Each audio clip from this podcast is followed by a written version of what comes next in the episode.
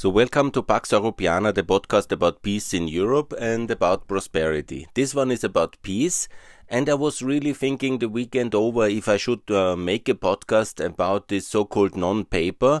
The non paper, which is um, supposedly appeared last week uh, from some sources on Twitter and it is about um, some bizarre partition plans, uh, which are now um, somehow ventilated by some corners.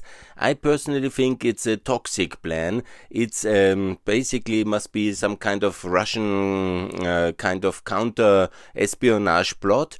But it's um, you know the in Twitter some reliable sources say it comes from Slovenian foreign ministry or from Slovenian political circles. Look, to be very clear, I was thinking about it very carefully now over this weekend when um, there was the debate uh, coming. I call for the resignation of Prime Minister Janša and all the Slovenian foreign policy establishment if it turns out that this paper is really factual. And somebody in the foreign ministry of Slovenia has drafted it, then I think it's time for all and these people to leave politics before the Slovenian presidency of the EU later this year, or to leave also the Slovenian diplomatic service, or to be sent to um, Patagonia or somewhere, or to somewhere where they cannot do any harm. Because such a paper, in all the toxic and toxic kind of uh, situation, would really show that these people are not worthy and not to be entrusted with running the European presidency in the second part of uh, 2021. I have actually supported Mr. Janša, who I call a personal hero of mine because of his very important contribution to European freedom in the years 88, 89, 99, 90, and all over the time. He was really one of the persons who has contributed most uh, to the breakup of Yugoslavia, to the freedom of Slovenia. He has personally leading the battle against the um, Serbian Yugoslavian forces uh, in the Ten Days War and he is to this day despised by Serbian nationalists um, for his role in uh, the ambush on uh, 10 uh, Yugoslavian soldiers. Yeah? So I would really be surprised that he is now in the service of the Russian or Ser um, of the um, Serbian secret service. Yeah, but somebody who has written this paper must obviously be in the pay of uh, some kind of secret agency, either from Serbia or from Russia, or be a uh, foolish instrument of them. I mean, there's also these elements in the world. They are the fools, yeah, who make this kind of uh, monopoly of um, diplomacy, and then they shift borders and they do these things uh, just you know because they know, don't know better.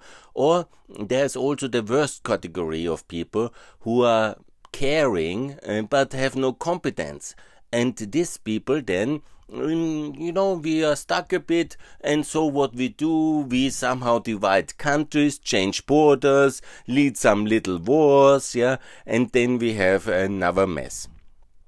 I hope that uh, nobody in the Slovenian um, government or in the Slovenian civil service or the Slovenian foreign ministry is involved in this complete mess, and I call for them to officially renounce uh, this paper, to uh, claim that uh, and state they have nothing to do with it, and to say that all the content is utter nonsense. I will now uh, go into the details of this paper. I was thinking if I should honor this paper with such a attention, but unfortunately, as it is now widespread, they have also some kind of toxic map on it, and so, unfortunately, I also see in discussions on Twitter and on Facebook and with some friends and family, there is some kind of uh, narrative behind that, yeah? The narrative of division of the breakdown of Bosnia, of greater Serbia, of greater Albania, and all this which have to be addressed. And they have to be addressed because they are utterly um, toxic, uh, leading to war, uh, to blocking the Balkans for a generation again, and would uh, cost a lot of life. So anybody who recklessly and irresponsibly promotes uh, the division, land swaps, is for me a dangerous warmonger, which uh, should not be in European politics, nor please refrain from participation in any public debates. Yeah. I was, and this is a long standing debate now, I was also very much against all these ideas about uh, these uh, minor land swaps. Uh, between the north of Kosovo and the Preševo Valley, which reckless Thaçi and reckless Vucic uh, instigated ultimately by Putin. And see all these debates are always coming first of all from uh, from Russia.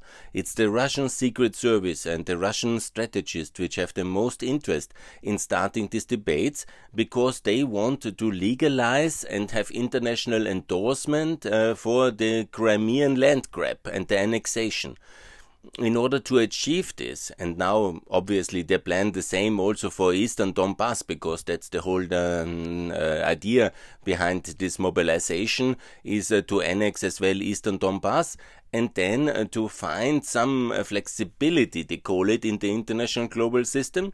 This means basically to change the global system which we have since 45, uh, which uh, so many millions of people were dying on the battlefields of the Second World War, and so much uh, effort was done since 45 to keep the global system stable and not change um, borders recklessly you will say, and some of the Serb nationalists say, obviously Yugoslavian was a border change, yeah, and the um, the Republic of Kosovo and the recognition is a border change look, you can of course uh, always be sophisticated in this debate, in this in this, this uh, debate, but you know that was obviously a dissolution of an imperial system Serbia has erected. Yeah, it is not in that sense new borders because it was uh, Serbian imperialism which has imposed uh, this uh, Yugoslavian Union in the past, and the breakup of Yugoslavia was a just and fair thing. It was a freedom struggle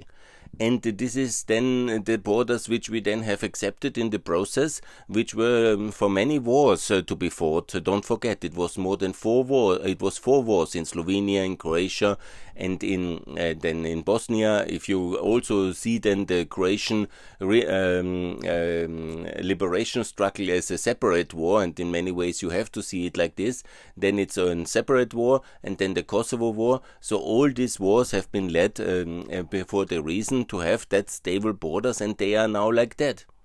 Does anybody want to have another war? And who really can imagine and can promote the idea of these wild land swaps and wild kind of ideas which in that paper was really uh, now promoted. Let's not forget this non-paper uh, which I hope that is uh, stays a non-paper and it's uh, hopefully uh, entering no, uh, a non-existence in a way.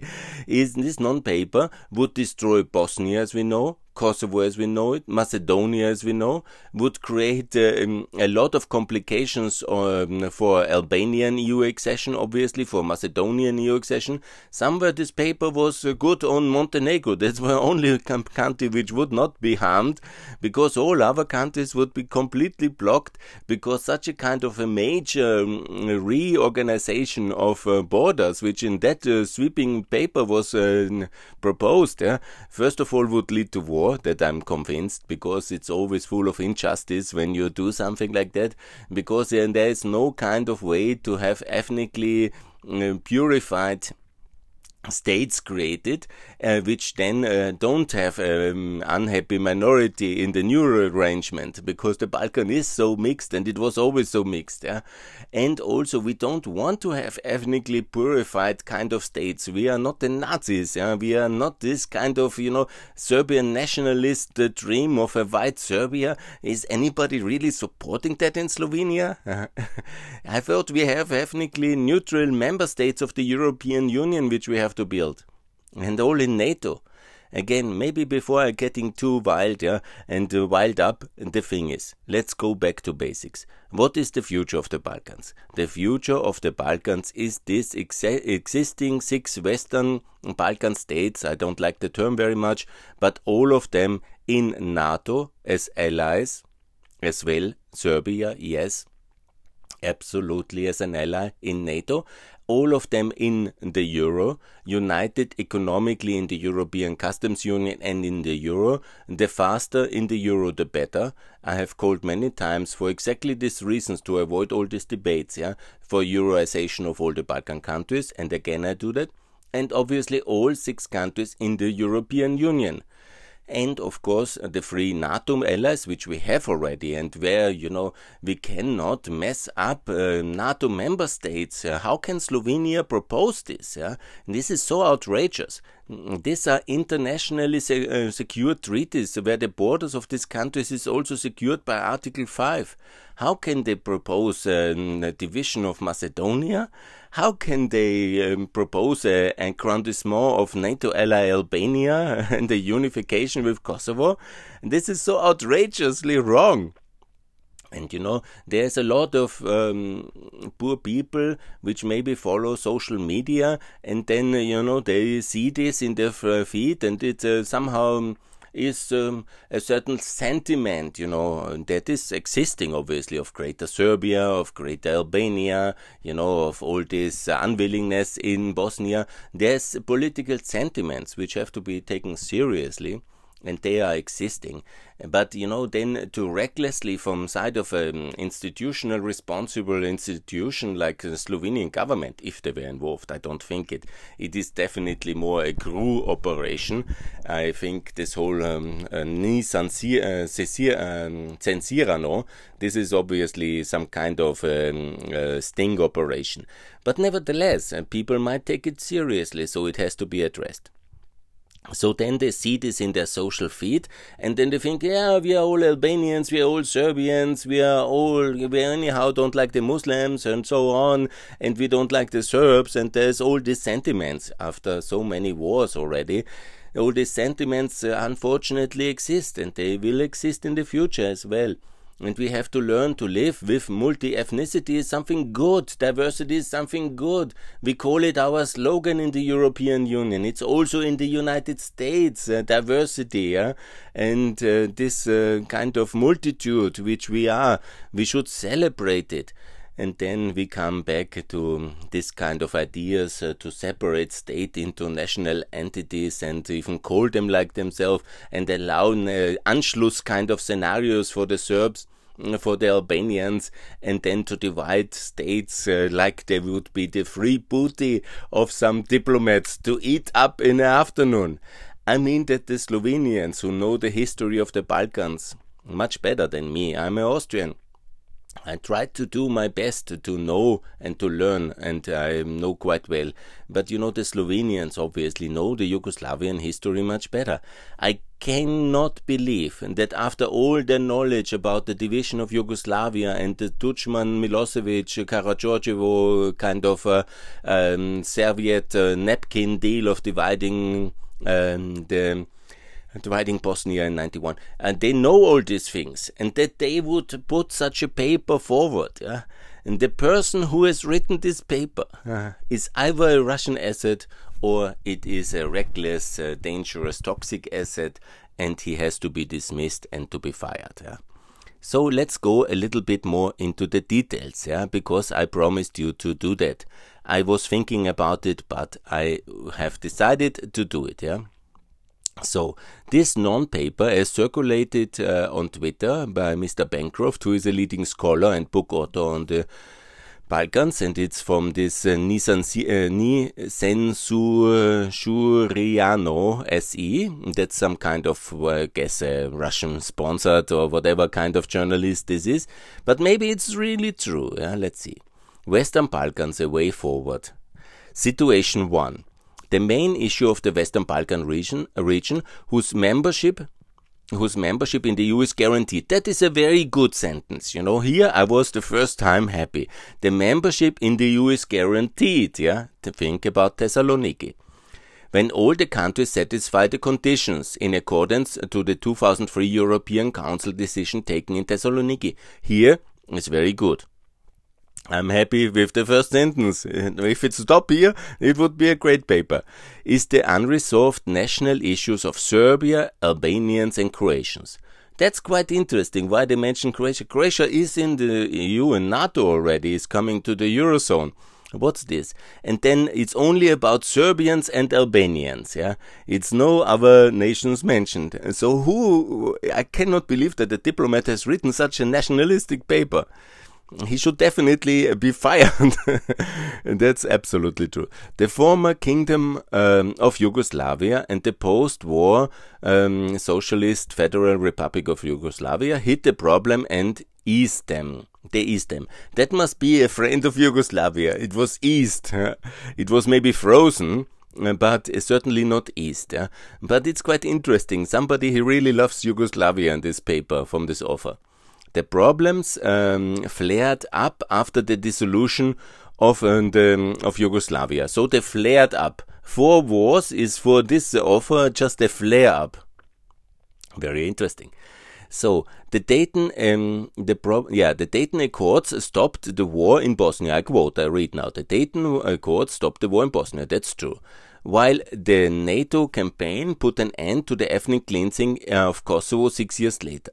Good, that can be both um, seen like that. You know, we I call it always a liberation, uh, but it was the ethnic cleansing of Kosovo six years later. Peace was established with the efforts of EU and NATO, true. Promises of the EU perspective were made. Progress had been made in North Macedonia and Montenegro. At least, you know, here, positive mention of North Macedonia and Montenegro. So somebody must know some things at least, yeah. But the key issues nevertheless remain unresolved. So who says that? Okay. In um, principle, the Dayton Accords uh, negated the status achieved in armed negated in armed conflicts, while practical solutions de facto enabled its recognition. So that's a very confusing sentence. I really cannot make any sense out of that, yeah. But somebody doesn't love uh, the Dayton Agreement. That's very clear. Based on the existing uh, methods and rhythm of problem solving, it is difficult to imagine a European perspective of Serbia and Kosovo. Uh-huh. So we have EU candidate Serbia who is quite advanced already and they don't even acknowledge a European perspective of Serbia and Kosovo is a EU potential candidate which has a stability association agreement and it's also it's difficult to imagine the European perspective. Yeah? I mean they have a European perspective. They are negotiating already. So this is really nonsensical. EU membership for Bosnia and Herzegovina is fully excluded. Here somebody says in a paper the EU membership of a potential EU candidate country who is very advanced also in uh, the acquis communautaire there, a country which we have built up uh, in many ways and uh, which has uh, taken over since 25 years European regulation is um, fully excluded. I mean, this is extreme statement. Yeah, excluded. Who can say something like that? Turkey in particular took advantage of this empty period uh, uh, empty period. And here comes this whole hatred of Turkey, which is a NATO ally. If Slovenian uh, diplomat, a NATO ally, has written this, this is really bad. Yeah, in, uh, took advantage of this empty period by considerable enhancing its influence in Bosnia and Herzegovina and North Macedonia. so where is North Macedonia now under Turkish influence?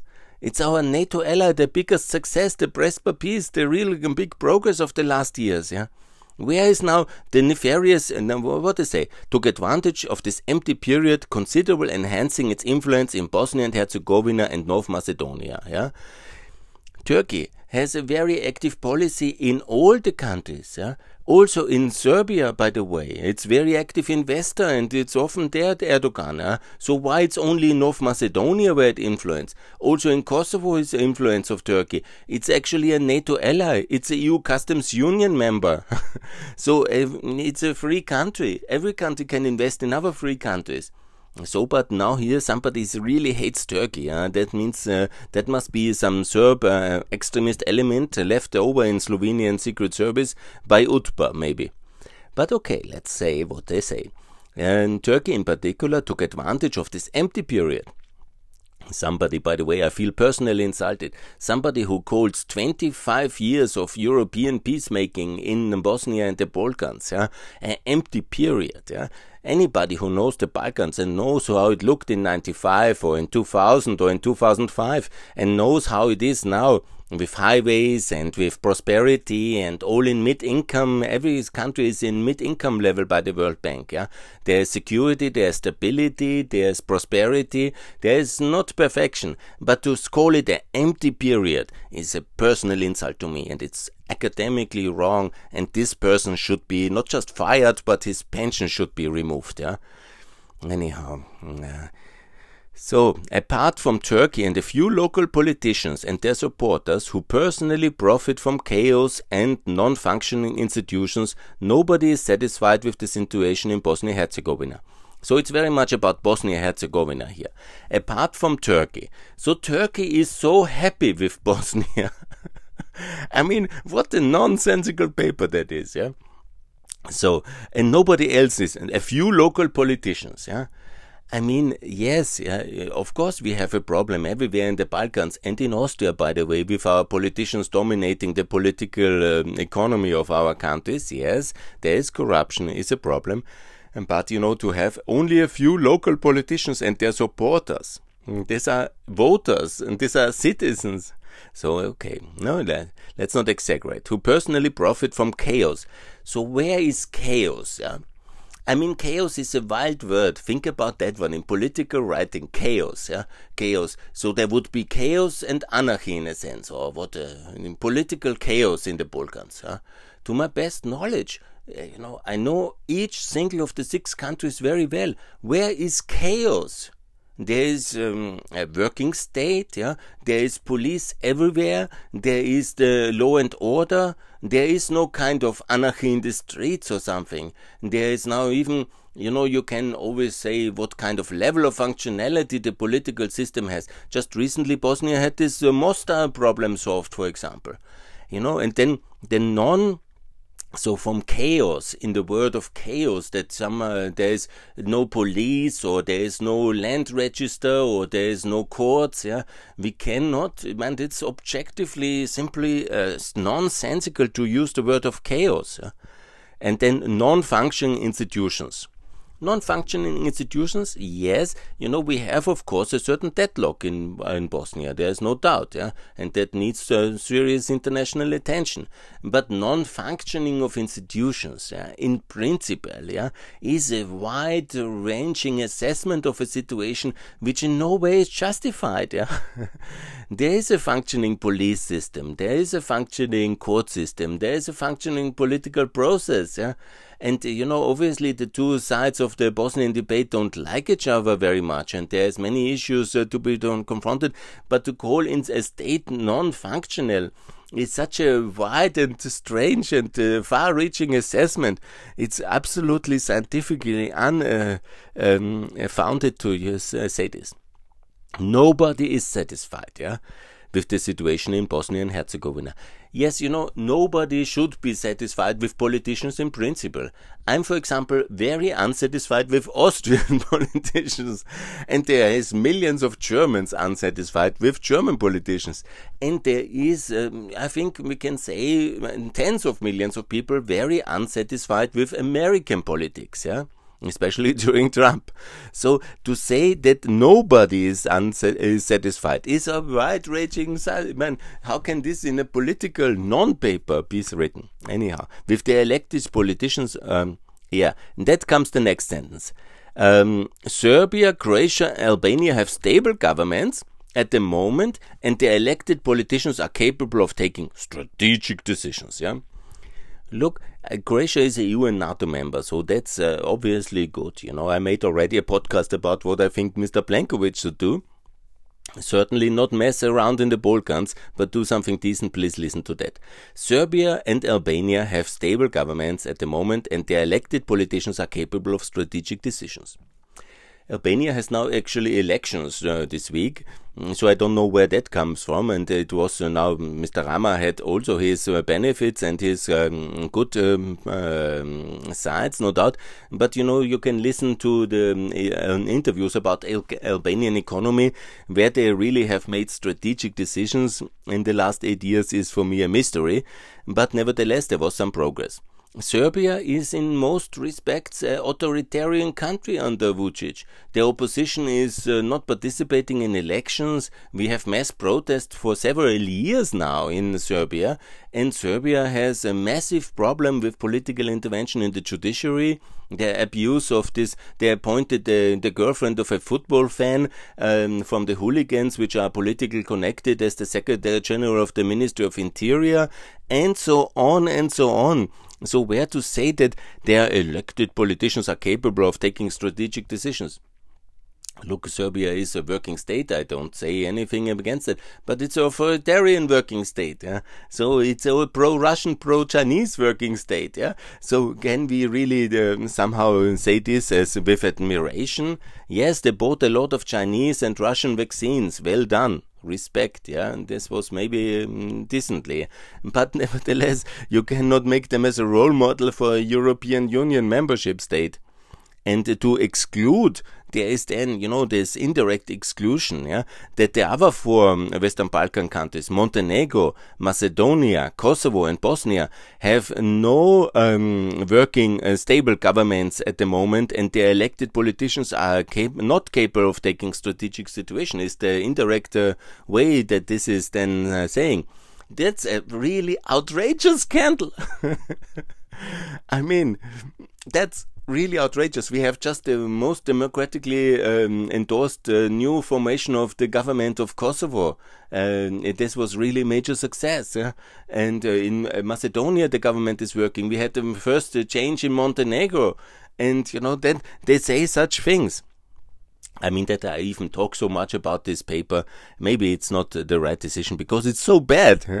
This is really uh, not the way forward. That's the way to uh, mental asylum of the author, who really is, should be censored. no, he should not be censored, but you know, anyhow. So, solutions. And here it comes. Yeah? This author of this non paper goes on. Then unification of Kosovo and Albania. that he claims as solution number A. That's the most provocative and inflammatory idea I've read since a long time. You know, that's really outrageous. Huh? That is uh, giving up on uh, 13 years of independence uh, recognition effort and of a century of uh, effort for independence of um, Kosovo, of the Republic of Kosovo, in one sentence. I mean, who can say that if he's not paid by the Russian GRU or KGB or by some kind of uh, counterintelligence offices from Serbia? Yeah, this is not on the agenda. I was the president of Austrian Kosovo Society. I know really hundreds of people in Kosovo, if not thousands. Yeah? You know, there is emotional closeness, yes, but the giving up of the Kosovo state, yeah? That very few people who are educated uh, want that. Yeah? So to have this kind, and it would give, you know, all the people who are lost, all the effort which was done, yeah? and then to have Tirana running the show in Kosovo. You know, there's a lot of the uh, social and cultural differences between Kosovo Albanians and uh, Albanians if you want to go into that direction.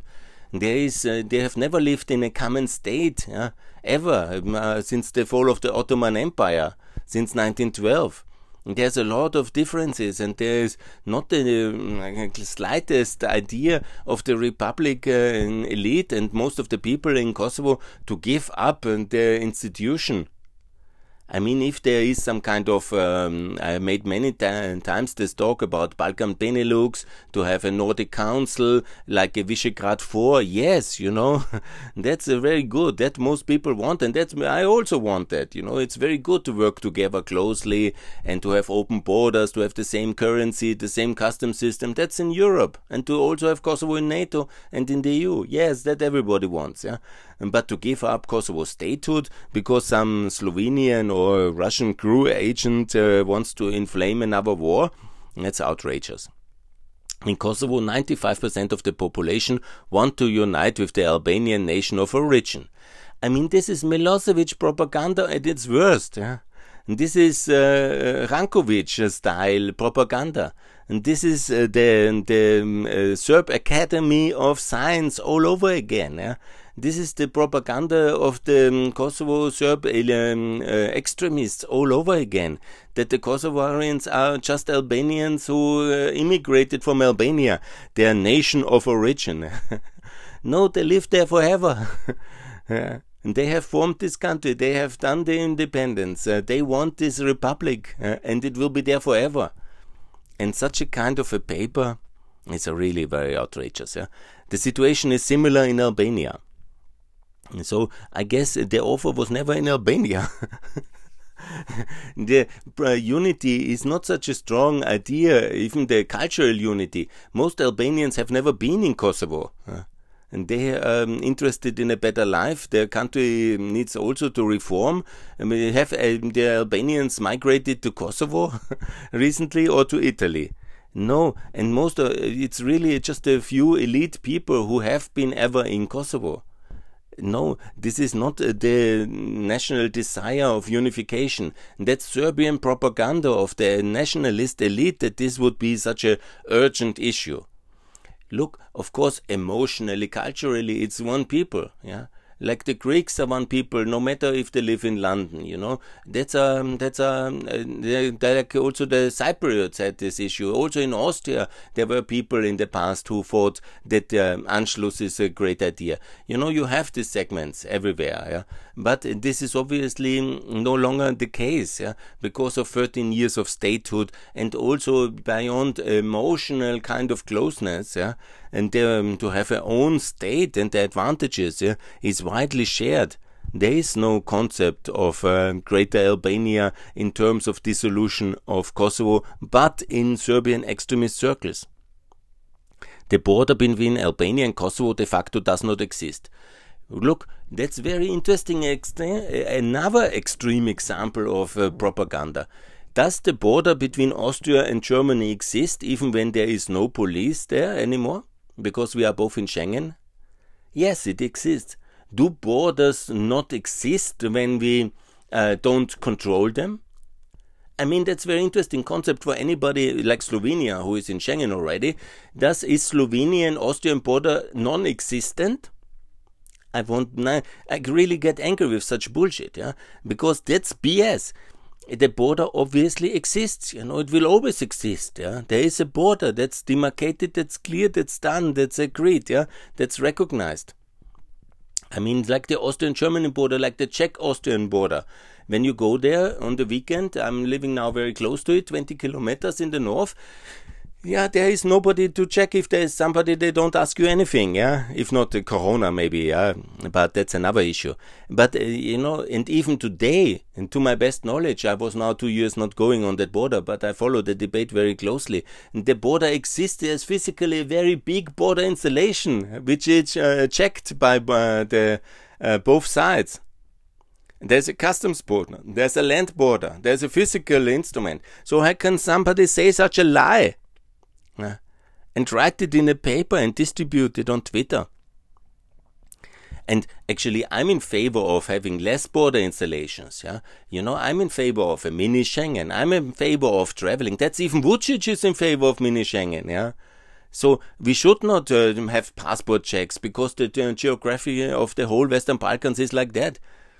But you know that doesn't mean that the borders disappear magically. Yeah? These are two states and you know, if they decide not to check their passports, good, that's their choice. If they have a customs union, they don't need to check the um, goods at the border if they want to do that, yeah. But that doesn't mean that doesn't exist. The Serbian part of Kosovo is granted a special status following the model of South Tyrol. Look, the Serbian part of Kosovo is granted um, special status um, following the model of Tyrol.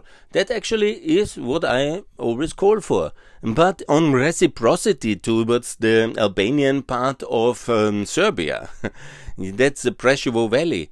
Let's do this kind of um, federal um, and regional autonomy settlement for Northern Kosovo. Yes, I'm in favor, but not, uh, first of all, very important. Yeah, how to do it. Yeah? First of all, do it for all these um, areas. Yeah? That means also for the Preševo Valley and in the exactly the same status. And let's not do it along ethnic lines, but do it for whole Mitrovica. That means also the southern part of the Ibar and the whole region is one region. They get special rights, but we don't create a mini statelet for the Serbs or a mini statelet for the Albanians in the south of Serbia. And you know, this is um, South Tyrol is very good concept. Yeah? They have very good and wise systems. But what I call since 10 years is a double South Tyrol, you know, on reciprocity between the south of Serbia, that's the Pricina uh, region, and the Mitrovica region. But not ethnic small statelets which are run by an irresponsible uh, elites, and then we have another revanchist and irritant plat- uh, irritantist platform. No, no, no, no, no. Not on that way. That's not South Tyrol. That's the abuse of South Tyrol joining a larger part of the Republic of Srpska territory with Serbia. That's quite interesting. That's the B, B, the solutions B. You know, they're a larger part, and the offer is not even going into that situation that he says um, the whole of Republika Srpska. So where to then throw the border? Which part of Republika Srpska he would left uh, behind uh, in Bosnia? I mean, beyond that's not happening, yeah. But you see, this kind of idiots, yeah, they have. I mean, then how to define that? By referendum or by war? I mean, it's so bad, yeah. it's so bad, it's unspeakable. Then the Serbian national issue, the Serbian national issue. Here is the Academy of um, the, this kind of um, Serbian nationalists directly speaking can be largely solved by joining a large part of the Republika Srpska with Serbia. Again, a large part. Where to draw the border, where to make the difference. Will the Herzegovina join or not? Yeah, and so on and so on. It's so outspokenly uh, nonsensical and a recipe for war. It's very bad in this uh, sense, in this case, Serbia is willing to agree on joining Kosovo with Albania. Oh, thank you very much. so, uh, Serbia is kindly willing to give up on the existence of the Republic of Kosovo. Oh, what a generous gesture, as it would be for uh, Serbia to, and the, they have not even recognized how they can give up the independence of Kosovo and renounce it. Yeah, I mean that's that's so blatantly nonsensical. I could even cry that I have to read such a nonsense, but it's so bad. It's so mean. Uh, yeah, the Serbian national issue can be solved by joining a large part of Republika Srpska with Serbia. Yeah, unbelievable nonsensical. And in this case, Serbia is willing generously, no, that's my addition, to agree on joining Kosovo with Albania, while the Kosovo Albanians are not asked, and the republic is then dissolved by the fiat of Serbia. Yeah. See, the Croatian national issue can be solved by joining the predominantly Croatian cantons in Bosnia Herzegovina with Croatia uh, that's also, you know, because there is not uh, this ethnic purity, yeah? and because uh, the Croatians actually should, um, instead of doing something like this, they should start with a serious apology and memorial process similar to their terrible past in the Ustasha regime. They should also then acknowledge all the crimes they did uh, during this uh, um, uh, 93 war against the Bosnians and uh, all these terrible things which America had to stop in the Washington Agreement. Yeah? And this will be forever tainting the record of uh, the Croatian nation if you're not seriously excused for all these things.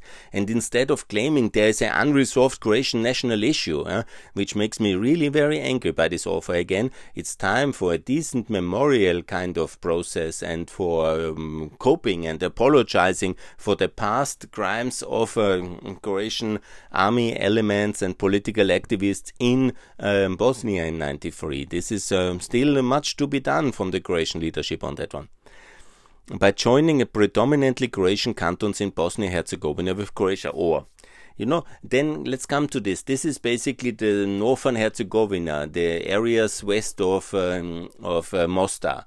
And here you come to a point where all these areas are mixed. So is this a recipe where the international community or some Slovenian is then going from people to people, from house to house and telling people to leave? Or we have then again um, issue of minorities in um, Croatia because there will be obviously Bosnians leaving if the Slovenians are not ethnically purifying that or the Croatians as they did in 93.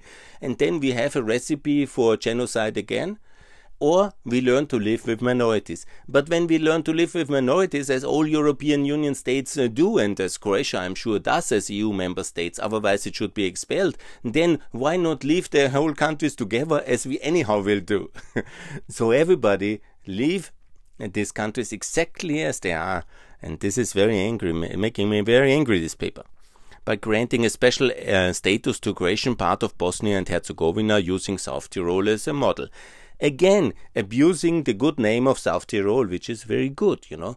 We can obviously learn from South Tyrol, and in some ways, for example, the Brčko corridor is very much already quite uh, uh, similar to South uh, Tyrol and to Alto Adige. That's the German word for this uh, German minority region in Italy. And so we come to that point that this is already existing in the Brčko uh, situation. And also we have in Bosnia obviously the need uh, to introduce uh, Austrian style federalism. That's for the future. Yes, you know. Um, but you know, to go into division is very, very mean thing to do. and also when the Croatians uh, then start to intervene here, I really call to seriously refrain from any kind of such ideas. Yeah. If such extremist ideas are promoted by Croatia, I will uh, definitely, and I'm sure many in America, will withdraw their support for Croatia in the future. If this is the way somebody thinks in Croatia, then we have to seriously uh, discuss our relation with Croatia. And I take that very wrongly then. So what we need is, of course, um, Austrian federalism in Bosnia. I made many podcasts about that one. That's really good to reform Dayton. Yes, you know that most of the experts agree it was um, improvised after the war, but it was very effective. And it's a good basis for now. What we obviously need is NATO membership of Bosnia and Euroization and EU candidate status, but and also then federal reforms, as by the way Croatia needs to also. First of all, yeah, Croatia, if you want to reform something, start at home. So D. Bosniaks will thus gain an independently functioning state, yeah, you know, by the way, Bosnia is already an independent state, yeah, and assume full responsibility for it. Yeah, they are already doing it and managing relatively well. It's quite developed country. Look at it, huh? And they have, they have um, working highway infrastructure. They have also higher prosperity. Minimum, uh, the average wage level in Bosnia is not so bad, yeah and the economy is actually working quite well, at least in the federation. Unfortunately, the Republic of Srpska, this kind of entity, is not so developed. So a referendum is organized. This is the offer is proposing. Is organized for the people to choose between the an EU, and that's outrageous. It's so anti-Bosnian this paper. I hate this offer. It should be punished. Huh? you know, a referendum is organized for the people to choose between an EU and a non-EU Turkey future. You see the racist nature of this offer? You see how bad he is, how evil a person. Yeah? He doesn't think that Muslim countries uh, should be um, predominantly Muslim countries. They only have deserved a Turkish future. Yeah, in a sense. You see how he thinks. Yeah, he even wants not uh, then this divided Bosnia, the taking uh, about half of the country away. Then uh, he doesn't even grant that uh, state-led um, EU future. For the time being, a convincing majority of Bosniaks support the EU perspective, so at least he knows the science and the facts. Yeah? But in the case of the continuation of the chaos, again, chaos, yeah. Chaos is such a wild word, you know, chaos, you think about some kind of post-war Germany, you know, or like a, a Syrian scenario. well, 25 years of international peacemaking has made uh, Kosovo very, and Bosnia very stable countries, yeah chaos. Yeah? He is using that worm. And then we come, for the time being, a convincing majority of Bosniaks, I read here, support the EU perspective. But in the case of the continuation of the chaos and an increasing stronger influence of Turkey and radical Islam, yeah, the situation can drastically deteriorate over the next decade. Yeah? So this kind of extreme xenophobic Islamophobe who has written this paper, who I call for his resignation and he, for his uh, Um, and you're like, um, he should not be uh, anywhere. Anyhow, it's probably the Russians who uh, wrote this paper, so let's not go down that line. But he thinks the chaos is there in Bosnia, and an increasingly stronger influence of Turkey. That's, of course, for um, anybody in NATO uh, the biggest danger. And the whole paper, by the way, doesn't write a single word about the danger of Russian uh, interference. That's not a topic. Nobody talks about Russia influencing Montenegro and making problems in Macedonia and Serbia. No, no, it's only the danger of Turkey and radical Islam yes, radical Islam is a very big danger, yeah, maybe in Iraq uh, and in Afghanistan. We shouldn't leave Afghanistan alone to the Taliban's, yeah. We have to fight radical Islam, and I'm the first one. I was fully supportive of the war on terror, of the liberation of Iraq and Afghanistan. I was for the intervention in Syria, in Libya. You know, you cannot, uh, you know, but this kind of fantasy, this kind of racist fantasy that um, uh, um, uh, radical Islam is taking taking over Bosnia. This is extreme right wing propaganda. This is absolutely not true. There was uh, some fighters during the war when we left uh, the Bosnians. The Dutch and all our um, armies have not uh, done anything to defend the poor people of Srebrenica when their bodies were after the massacre thrown in the Sava River. And there were some good Muslims coming to fight in Bosnia. Yes, and that is actually what I think is good. Yeah, but that now the radical Islam is taking over, it's utterly not true. You know. Mm. There's of course mosques in uh, Bosnia. That's their religion. There's mosque in Linz and in Austria, everywhere. You know, we are uh, for religious tolerance. Uh, we have fought in Europe for religious tolerance, many wars over hundreds of years. Yeah? Why such a author is such a kind of religious hatred? Uh, poisonous, toxic person again that I have to read this paper is really very painful. Yes, but okay. There is some people who think like that, so I have to counter it. The E. Then now we are in solutions proposed by this uh, non-paper. E. The EU, in cooperation with other factors in the region, for example, the Free, Three Seas Initiative, that's basically also all EU countries. Three Seas it's not a single non-EU country is in Three Seas. So somebody who plays out EU against Three Seas is already a very anti-European and anti-NATO person and has to be rejected. Launches the implementation of a comprehensive economic program by the way, the EU has just uh, really, um, in the corona crisis, being very, very generous. Many billions were invested in the Western Balkans, and by the way, this is really very good. Of course, more needs to be done, and railways and speedways and highways, and much needs to be built.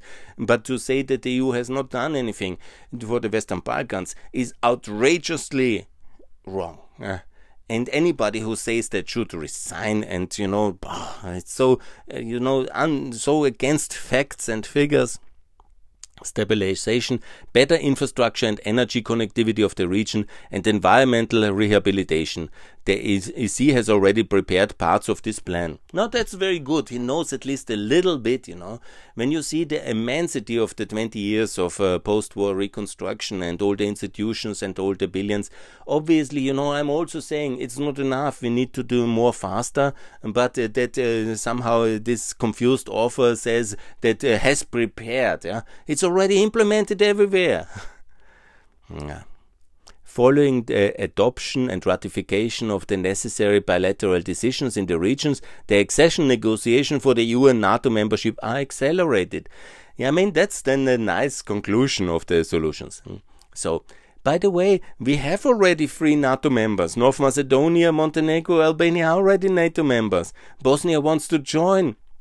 56% of the population are in favor. Kosovo wants to join. I've heard everybody, 90% of the population for sure, are in favor. So, what is this generosity? Anyhow, it's happening. Serbia is already EU candidate country. Yeah? Just Bosnia and Kosovo are um, potentially EU candidates, uh, candidate countries only. So, what is that? That's not an offer. That's already happening. That's already established since Thessaloniki in 2003. What's the following? First, we need to divide the countries new and destroy them before we then integrate the parts and pieces? I mean, this is so outrageously bad that anybody even I maybe should have never made this podcast, you know, because it's too much honor for such a scrap of paper. Anyhow, Third step. In a silent process procedure, yeah, that would be very good. In a silent procedure, that means uh, not talking about it. Uh, this should be scrapped anyhow. That's why a silent treatment of this paper should be that this paper doesn't exist. Yeah? The possibilities to implement the plan are checked with the decision makers in the region. Underway. So let's come to that. It's also very interesting. The idea you can change countries and borders in a silent process with decision makers only, yeah, and not, you know, because we are not democracies, yeah. The people who are like um, uh, then exchanged or the population uh, changed, like in the Treaty of Sèvres, never forget, the biggest example was we make a secret treaty in Sèvres. Uh, that was then, and it was Lausanne, uh, you know, the Turkish treaties uh, after the World War One, where then millions of Greeks and Turks without their consent were exchanged like this by the governments. I mean, that we live in 2021 and somebody says a silent process between decision makers resulting in the division of countries and in the exchange of population and in the misery attached yeah, is such a terrible concept if you think about it, what it means. Yeah? It means people waking up in a new country the next morning, people then having to get new passports, having new kind of laws and regulation, being waking up in a country they have never worked for, they've never lived in, you know, they didn't want to be in, yeah and they were never part of that. And then, you know, that uh, should bring justice. Maybe some are happy, maybe others are not, and nobody asks them. This kind of diplomacy of Metternich times. I mean, it's outrageous that somebody says, in a silent process, just the decision makers, and it's underway. In a silent procedure, support for the plan is checked with the decision makers in the international community. Yes, we have seen that in the land swap debate. Yeah, somebody gets an email, you know, maybe in Washington D.C. and uh, reads it three seconds because he's very busy and he doesn't care less. Says, okay, okay, if you don't have to send any army, do what you want. Good luck. Who cares? Yeah, and that's a consultation then with the decision makers above the head of the people. Uh, and then anyhow when it came up then this land swap deal whenever that was also never confirmed that that was really uh, true. Then everybody said you know what kind of crazy things yeah? In some kind of sick brain develops without thinking about the consequences, what that means for the whole world in terms of international law, in terms of justice for the people living there, in terms of rearrangement, how to get this done, and what kind of consequences in misery for the people involved that would mean. And this is the way I call it diplomatic monopolists, yeah, sitting at home, you know, writing, uh, drawing borders, you know, feeling powerful. changing the life of the people on a drawing board, yeah, and uh, then leading to war and bloodshed and disaster and so much misery and real people losing property and life. This is so outrageous. A comprehensive communication program to present the plan to the public, taking into consideration the different atmosphere of the individual parts of the regions, is prepared. Oh, they care for the public. They will even tell their decisions later and try to spin them into submitting and submission. That's very kind of these authors. So, if the EU, the United States, and the majority of the regional decision makers agree with the plan, by the way, which never will happen and was never ever idea, steps for its implementation, that means the occupation of Bosnia and the division by military force, the EU sizes the initiative and formalizes it. Yeah, we divide some countries. We go militarily intervene in Bosnia and uh, in Kosovo and in Macedonia, and we will divide some countries. What a crazy idea! Huh? Uh, a common we have even actually you know the eu is very soft and very positive uh, force of the good you know we don't do these things yeah? we don't change borders yeah? even that this is written here in a paper is outrageous communication process targeting the different groups in the public is launched yes um, yeah. All the required formal bilateral procedures for the implementation of the plan, which are synchronized and finalized in legal terms, is set in motion according to a logical sequence. Yes, it will anyhow never happen. Should the silent procedures of checking and correction of the plan reveal that the needed agreement of the regional and international decision makers cannot be granted, the, um, the non-paper re, uh, remains a non-paper until further developments. Look, the non-paper should remain a non-paper, a non-entity, because it's utterly nonsensical, yeah? And this is the truth about this non-paper. And it's an outrageously and toxic thing to propose. And let me come to the uh, things, yeah we have again, I say, all countries in NATO, all countries in the EU, all countries in the uh, Euro, and all countries also peacefully in harmony working together already in the Regional Cooperation Council. And there is no need for any kind of border changes, nor will they ever happen. And you know, we have to learn that all countries are multi ethnical. We have um, Belgium, we have uh, Spain, we have Austria. In Austria, if you go to Vienna, you see many people from all the six Western Balkan countries living in harmony with each other and with the rest of the world. And go to any European city, it's and to any European country, we have a lot of people from everywhere, and that's good unity in diversity. Diversity means uh, prosperity, and that's what we have to achieve and if there is issues in the governance of Bosnia and you know in Kosovo, in Kosovo anyhow it will be massively addressed now by the new government, the formation of the institutions. So there's not the slightest need uh, for any kind of institutional changes. Yeah. What is um, also the same is now in um, Macedonia, Montenegro. They have new, well-working governments, and so will have Albania. And uh, the real issue is obviously Serbia that's the real problem uh, which we should address because Serbia is pro Russian, pro Chinese. It's a revanchist, irredentist power at the moment. It's massively uh, 1 billion uh, defense budget is a threat for all neighbors and it is um, not uh, bent for peace. I've made already many peace proposals to Serbia, don't have to repeat it, but the price for peace is the euro. I made that very clear, and also Serbia over time to join NATO, but only after Bosnia has joined. And obviously, the debate about uh, Bosnian NATO membership has led some uh, Russian or Serbian elements or their proxies in Slovenia, if that's really true. I hope not. And then uh, they have uh, now um, started to circulate such wild ideas to destabilize um, Bosnia. That's the idea because they're afraid that um, President Biden, who could be very, very pro Bosnian because he knows it very well and he cared really much for peace in Bosnia and is a very one of the best and knowledgeable person about Bosnia in uh, Western politics, is now the president of the US, he could really invite Bosnia. The Bosnians, most of them really want to join, even more than in Montenegro when there was no referendum even a referendum would be obviously um, be won in Bosnia, but it would be divisive. I call for just a very clear deal for Bosnia to join uh, NATO and to buy off uh, the um, Serbian interests, especially Dodik,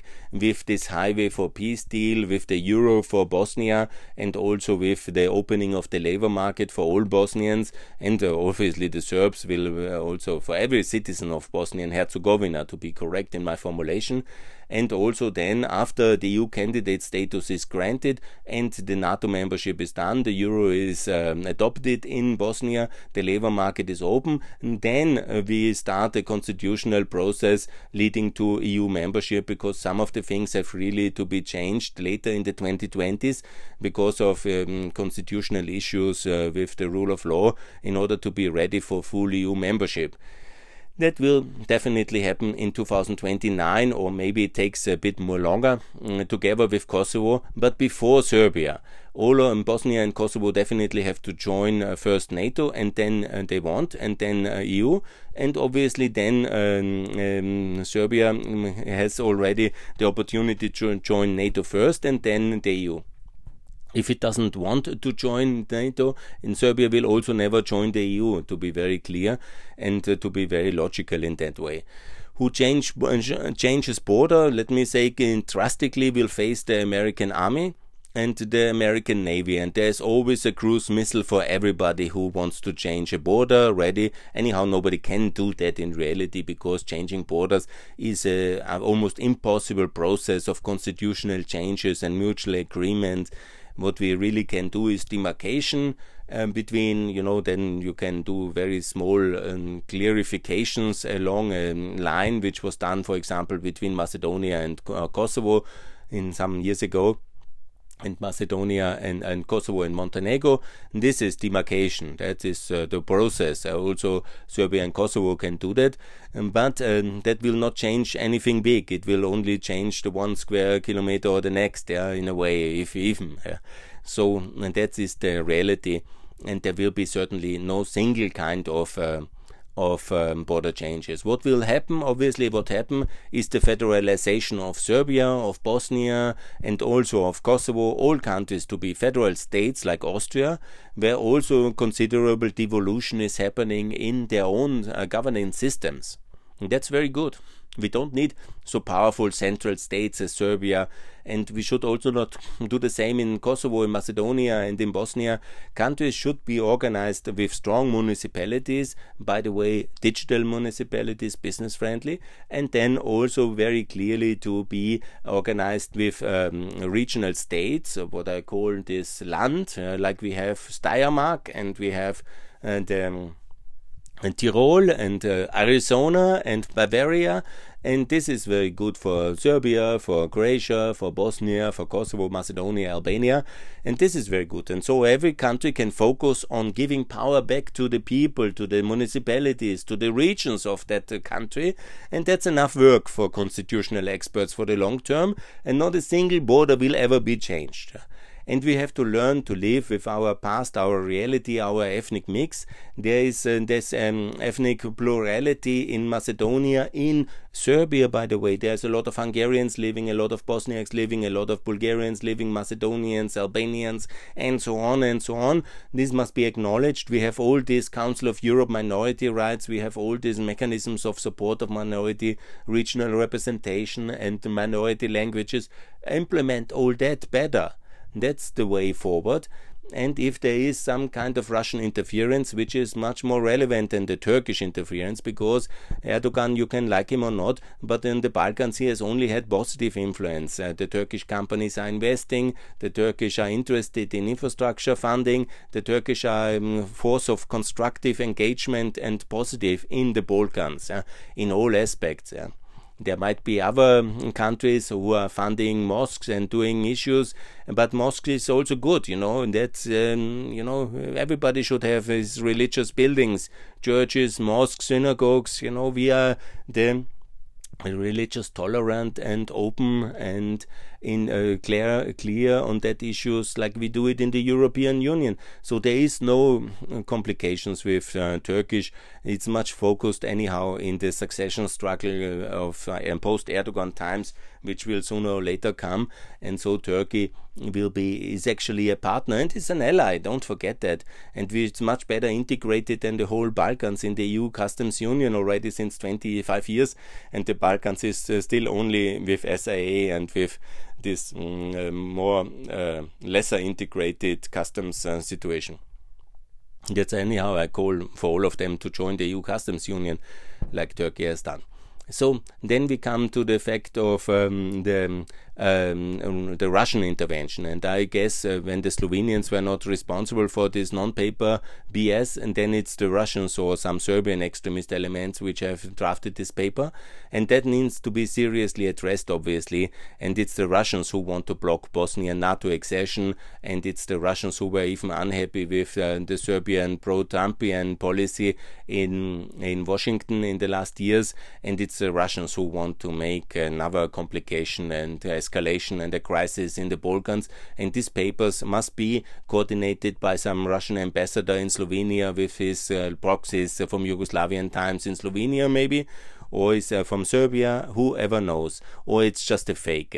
But this is again a Russian intervention into Balkan peace, and we have to reject it, and we have to be clear what we want and what is going on, and there should be no doubt. And obviously, they want to uh, uh create doubts on the Bosnian NATO accession. They want to create alternative scenarios uh, towards a Bosnian NATO accession, and that's the main thing because they understand Bosnia is now very close to NATO invitation and to full NATO accession. It can be done very fast, and also the partnership for peace of Kosovo can happen very fast.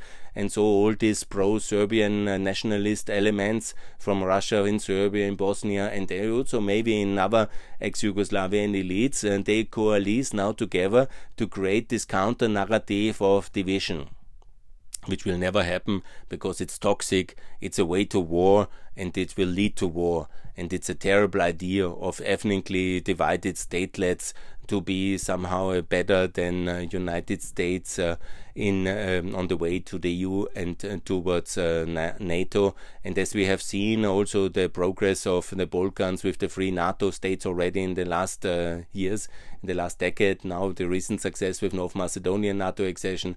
The same will come once the debate about NATO membership is settled. Then the whole topic will move towards um, Serbia. So that's why I call so much let's uh, ignore this paper. I have now addressed it extensively, but let's move on and let's make sure that we now go for Bosnian NATO accession, that the EU finally does something for Bosnia. In a way, it's also true, you know, get the EU candidate status, yeah, and don't uh, continue this misery about debating like it would be an object of EU only. No, it's a EU candidate country. We have given it to Montenegro and to Serbia.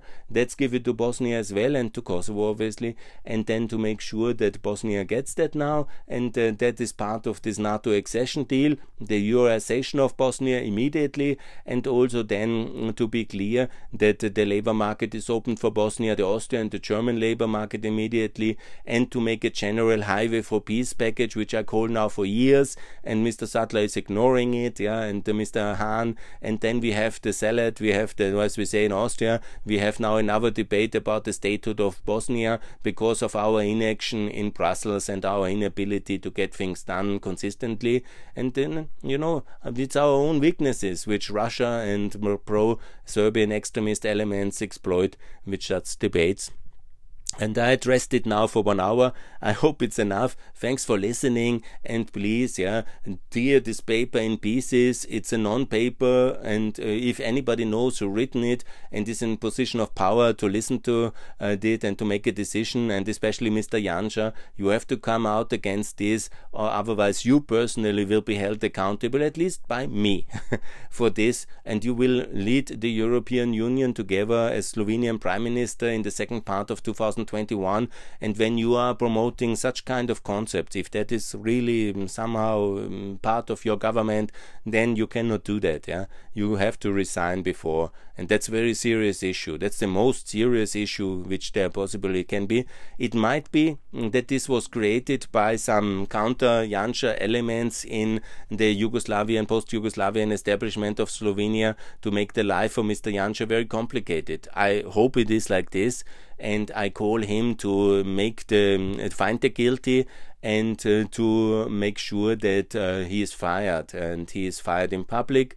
Make it very clear that somebody has written this paper without your knowledge and without endorsement and fire him in public and uh, kick him out. That's the best way to deal with it. And distance yourself as much as you can from all this and tweet very clearly Bosnia and NATO. That should be happening during Slovenian presidency that's the whole task of the Slovenian presidency to get Bosnia and NATO to have, and can be in Portuguese presidency already at the NATO summit in June, but then also the um, Partnership for Peace for Kosovo and for Cyprus, and uh, then also to have the clear um, pathway for the free NATO allies that is obviously Macedonia and Albania, Montenegro to join the EU in 2024, and the Euroization of Bosnia and uh, Macedonia and Albania. That is the big topic of the Slovenian presidency, Mr. Janša. Please uh, listen. This is the way to for peace and for prosperity. This will make you a good reputation back again in Brussels,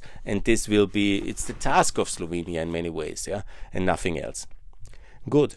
Thanks a lot for listening. It was now a long episode, but it's a very emotional and important topic we have to address, and these fake counter narratives of um, the GRU and of uh, these uh, uh, other elements, and we have to make very clear that this is definitely not happening.